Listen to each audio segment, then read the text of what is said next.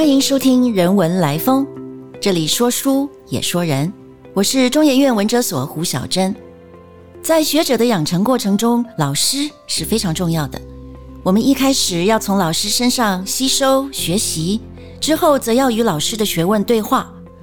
如果我们的老师特别广博精深，那么这个对话可能会持续一辈子。对我来说，这就是所谓学术的传承。今天我想聊聊对我的学术研究生涯影响最大的一位老师，那就是著名的古典小说学者，也是我在哈佛大学东亚语言与文明学系读博士班时的导师韩南教授 （Professor Patrick Hannan）。在我毕业典礼的那一天，他对我说：“从此以后，我们就是学术界的同事喽，所以我们要改用名字。”来称呼彼此，他叫我的名字小珍，没问题啊。可是没人叫他 Patrick，他的朋友都是叫他 Pat。我考虑了一下，Pat，Pat，抱歉，我真的叫不出来耶。所以我老实的请求他让我继续叫他 Professor Hannon，免得我尴尬到口急了。他哈哈的笑了。韩南出身纽西兰。在英国受教育，虽然在美国生活任教了大半生，他的作风仍然是老派绅士。我在学校那几年，他永远称呼我 Miss Who。只要我走进他的研究室，他一抬眼看见我，第一件事就是站起来，穿上西装外套，而且扣上扣子。这样的待遇，说真的，我在美国东西两岸读书时，没有碰过其他老师是这样做的。我住的一栋宿舍楼就在哈佛东亚系那条路的转角上。早上，我习惯站在客厅的窗前吃我的懒人早餐 cereal，经常会看见韩南老师准时从楼下经过，就好像闹钟一样提醒我：“哎，该上学啦。”毕业典礼那天，在校园中，随着毕业生的队伍前进时，竟然看见老师远远的走过来。原来。他是算准了时间，特别过来给我一个惊喜的。这就是韩南老师老派、低调而又深厚的爱护之情。可能不少人会觉得他的学风也是老派的，这样说也没错。因为韩南早期研究《金瓶梅》的版本，研究三言二拍等古典白话短篇小说，都是靠着最严谨的考证方法。我在去哈佛读书之前，曾经读过在台湾出版的《韩南中国小说论集》，这是一本选集。若干年后，在北大出版社也出了更完整的版本，收在他们文学史研究丛书的系列。顺便歪楼一下，在这个系列里面，《韩南中国小说论集》的下一本书就是我的《才女彻夜未眠：中国近代女性叙事文学的兴起》，我可以排在老师的书后面。值得小小得意一分钟。拉回正题，这本论集里的文章标题都是什么版本啦？什么什么考啦？什么什么探员啦？对我这个大学念了外文系，又在美国以文学理论著称的大学念过硕士班的人看来，真是够老派的。但奇怪的是，题目这么不潮的文章，读起来却一点都不寡淡乏味。这是为什么呢？原因其实很复杂。例如，在那么多年前，他就在《三国演义》《水浒传》《西游记》《红楼梦》这些公认的经典之外，特别讨论白话短篇小说，而且还不只是大家都熟悉的三言二拍哦。他还留意到《西湖二集》《斗篷闲话》《醉醒时》这些。不太有名的小说集的叙事特色，更不要说他还会演独具的欣赏，像《平妖传》这样以前不受重视的小说，也一针见血的点出《如懿君传》《肉蒲团》这些被人认为恶名昭彰的色情小说在文学史上的意义。当其他学者上天入地找外部的证据来做小说的时代考证时，他却主张可以另辟蹊径，从文本内部的风格来做判断。总而言之，他的考证功夫都是有所为而为，是为了回应重要的学术问题，绝对不会让人读完了觉得啊，好哦，那你花了这么大功夫证明了这个，然后嘞，你到底要说什么？而且他对文学作品有非常独到的眼光，好像他对好的东西有神仙般的直觉一样。面对文本。他尤其重视小说叙事的方式，所以他的分析会让我们觉得耳目为之一新。我成为韩南教授的学生后，他送给我他的鲤鱼研究的专书。鲤鱼，这个鱼是渔夫的鱼，有三点水的鱼。他是一个十七世纪的作家，他写小说、写剧本、训练戏班、建筑园林，讲究品味与美学。懂得经营休闲生活，是一个特别丰富有趣的人。他写的色情小说《肉蒲团》里面的色情场面，可比《金瓶梅》有过之而无不及。而韩南很久以前就注意到这部小说所塑造的叙事者声音，以及小说故意创造的喜剧性的荒谬感。现在韩南对鲤鱼做了全面的研究，我又做了他的学生。那当然要马上认真学习喽。这本书的题目是《The Invention of 鲤鱼》，哇，好简单明了的题目。为什么我自己平常想出来的论文题目都是十几二十个字，落落长，还没讲到重点呢？好，翻开来读序言。第一段，他是这么说的：“Comedy must be acknowledged。” as the dominant mode in Chinese fiction and drama, from their beginnings right up to the time of such modern masters as Lu Xun and Lao She. However much the notion upsets our preconceptions about tragedy. Nor has humor been an uncommon element in Chinese didactic literature, from the Zhuangzi to the present. It goes without saying that neither comedy No humor is inconsistent with a serious purpose。意思大致是说，我们必须认知一件事：从有小说戏曲开始，到现代文学大师的时代，喜剧才一直是中国戏曲小说的主要模式。虽然这个观念大大打乱了我们的成见，而从庄子到当下，幽默 在中国再到文学里面也从来不缺席。不消说，喜剧与幽默跟严肃的写作意图毫无冲突之处。这是多么沁人心脾的三句话呀！他的言下之意是：我其实知道你们这些我的读者很可能都认为悲剧比较高级，但是请认知一下事实：中国戏曲小说从古至今其实是喜剧的天下。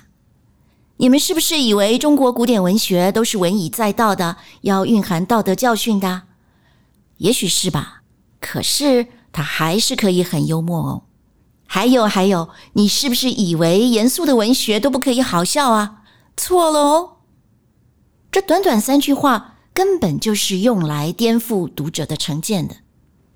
但是他的语气却是：事情就是这样的。我知道你一定知道。你不可能不知道嘛，对吧？当然，他也等于告诉读者，comedy 与 humor 是这本书的关键词，而他自己的文字也很幽默。我现在还记得当时读到这样的英文的感觉：没有沉重或是艰涩的术语，很轻松，但是也很优雅，很简单又很不简单。谁说学术文章的文字就要让人读不懂呢？可惜的是，当韩南的文章翻译成中文的时候，就难免失去了原文的语气。所以，如果可能的话，建议大家还是找原文来读，才能读到他的文字的风格。韩南给鲤鱼的定位很清楚：鲤鱼是中国文学史上最厉害的喜剧大师。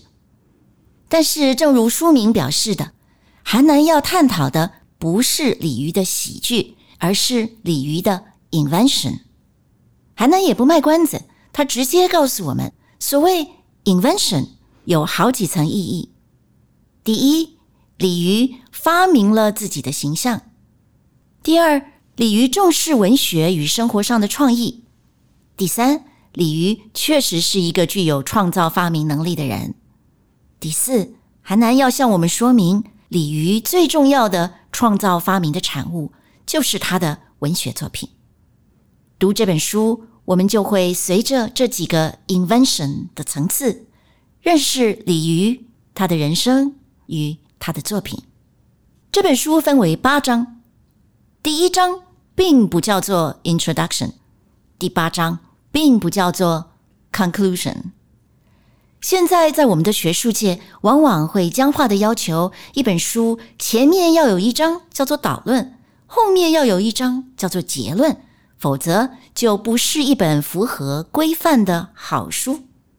面对这样固定的要求，我不免会想起《The Invention of 鲤鱼》，以及我的老派但显然并不那么遵守规范的老师。这本书的第一章以横扫千军的架势，把鲤鱼的重要作品全都谈了一遍，但可不是介绍情节概要，而是先搞清楚鲤鱼的定位。他既不是高高在上的文坛祭酒，也不是穷困潦倒的书生，而是一个必须以文为生，也知道怎么寻求金主、怎么刺激销路的创作人，是一个既追求品味与审美，又必须打算盘算钱的实际的人。而正是这样的人生，促成他创作所有的作品。在接下来的章节中。韩南就像是鲤鱼最好的朋友，把鲤鱼里里外外翻了个遍。通过韩南的分析，我们看到鲤鱼如何不断在自己的文本中表现，或者说创造自己。我鲤鱼的思考，我鲤鱼的言论，我鲤鱼的判断，我鲤鱼的聪明才智，我鲤鱼讲的笑话。可以说，他是为自己。在人生中设计了一些角色，而且他还乐此不疲的为读者演出这些角色。他在这些角色里注入了一些非传统的特质，像是用工匠的巧妙手艺来比喻自己的创作，像是突出自己的创意、幽默以及与众不同的搞怪看法。韩南还指出。鲤鱼当然是个写作者，但他非常得益于自己说话的能力。他说：“我们得要同时认识鲤鱼 （the writer） 跟鲤鱼 （the talker）。鲤鱼创造的幽默，往往都来自于他善于利用说话的角色与说话的声口，或者说声音。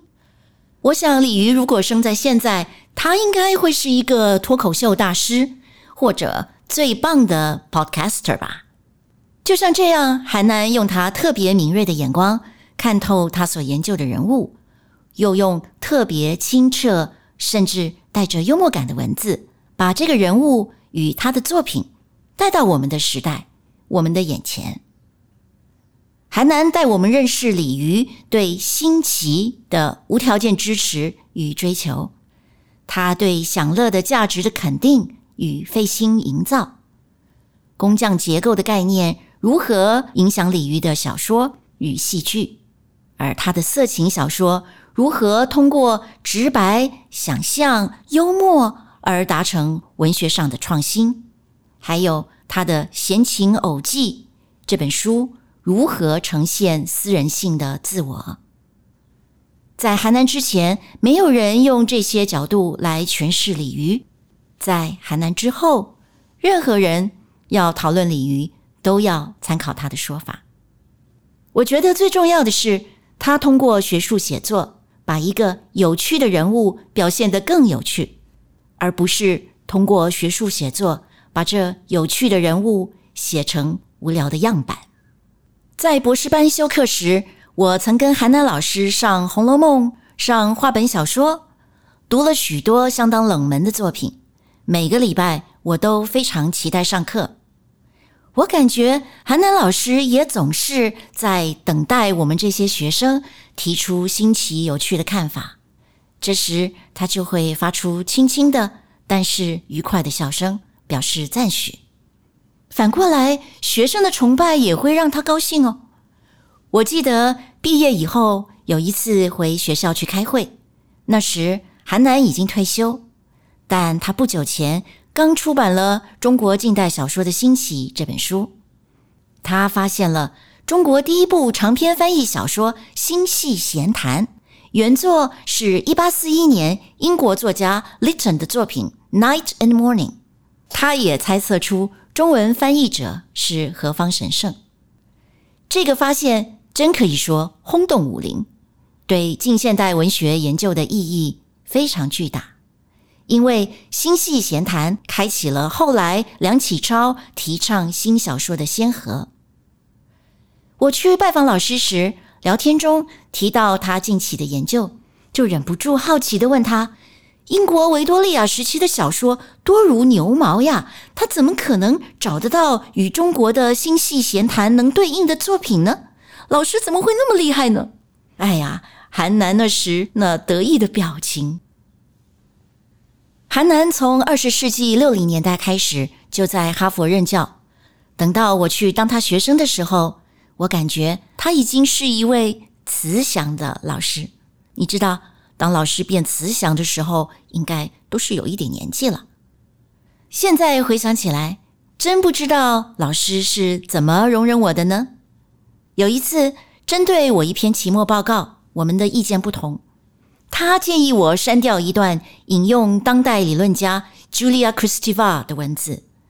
他认为 Kristeva 的那本 About Chinese Women 根本大错特错啊！如果一个学者可以错的这么离谱，那他的文章有什么好引用的呢？但是我坚决不肯听他的建议。我说：“可是我又不是引用那本 About Chinese Women。”最后。他还是在无可奈何的笑声中随我去了。后来，为了准备博士资格考，我们的规矩是，学生必须先给自己设计一份书单，再征求指导教授的意见。学生开出来的书单，其实就代表他对这个领域的理解与掌握。老师也可以从这里判断学生的学术能力。我认真的准备了古典小说的书单，去给韩南老师审阅，但是里面藏了秘密。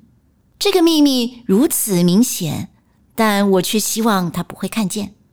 记得他看着我的书单，微笑着，轻声表示赞许。我正自以为得计的时候，他说啦：“但是我想问你一个问题啊，为什么这里面没有《三国演义》？”我到现在也想不通，为什么明明是东窗事发，我竟然还可以蛮不讲理的大声说？可是我就是不想再读《三国演义》了呀，我受够了。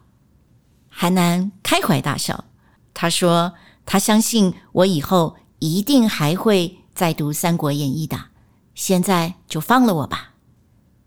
我想对当时已经有相当年纪的老师来说，这学生啊，就像。任性的女儿一般吧，真不知道我是不是哈佛东亚系有史以来古典小说书单里唯一没有《三国演义》的一个。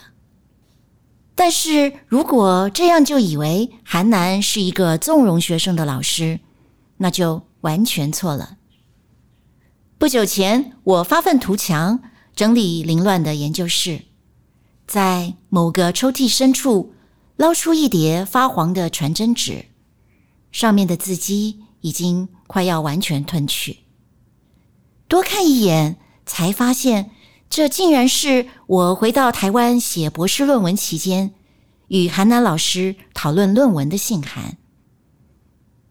当时还没有一键传复档这回事，我都是每完成一张初稿就赶快邮寄给老师，老师则把意见传真回来。读着一张张传真，内心的触动无法形容。老师经常给我肯定与鼓励，他会说：“哎，这一张非常好。帮助他重新认识了这一类型的作品。但是，当他不满意的时候，他也非常直接。例如有一次，他说：“这一章的这里要改啊，那里要这样改哦，要拿掉所有的革命主义啊这些词汇。你要想想，这些理论真的需要存在吗？”最后他说：“In fact, this has to be redone。”我站在那里回想，天啊！当时收到这张传真，我哭了吗？我失眠了吗？我也想象着，老师在写这样的意见的时候，本来是想叫学生修修补补的，但是写着写着，最后决定狠下心来，要求学生全部打掉重练。我相信当时的我也在挫折之余，感受到了老师对他的学生实在有更大的期待。韩南教授已于二零一四年辞世，容我稍稍引用我当时撰写的纪念文章。韩南教授在美国汉学界的地位极为崇高，主要是因为他在中国叙事文学领域的学术成就，既具有传统汉学的高度严谨，又因内蕴个人性的美学判断而不断创新。若说他对二十世纪后半叶汉学界的古典小说与近现代小说研究有决定性的影响，绝不夸张。就算是被视为汉学家当行本色的翻译，在韩南教授手中也别有境界。他的翻译讲究语言的滋味还在其次，更重要的是，凡蒙他青睐而翻译的。都是他发现具有文学史关键意义的作品，因此琢磨韩南教授的翻译，体会他对中国小说的诠释，犹若以另一种方式想象韩南版的中国小说史。传承则是韩南教授之成就的另一面。放眼美国汉学界，经过他指导的许多小说与戏曲专业学者。都正在学术的盛年，继续着老师的志业。对他的学生来说，未见韩南养之弥高，既见韩南积之也温。学问之道上，他总是以雍容信任的方式，耐心等待他的学生放步追来。当学生一走时，他仍旧信任他们有足够的能力高飞。他是学生的支撑，但从不想把学生留在他的轨道上。正因如此，韩南门下弟子的学术发展不拘一格，而他的影响便随之处处生根。在我们这个时代，学者、教授似乎不过是一种职业，但在韩南教授身上，学者、绅士。君子是完全融合在一起的。读他的书，想念他的人，那是逝去了但又永远留存的温暖与光辉。谢谢您的收听。如果喜欢我们的分享，邀请您按下订阅支持。如果对我们节目内容有任何想法，欢迎 email 到听众信箱。与我们交流。从这一集节目开始，人文来风将改为每两周更新，请别忘记持续追踪我们哦。我们下次见。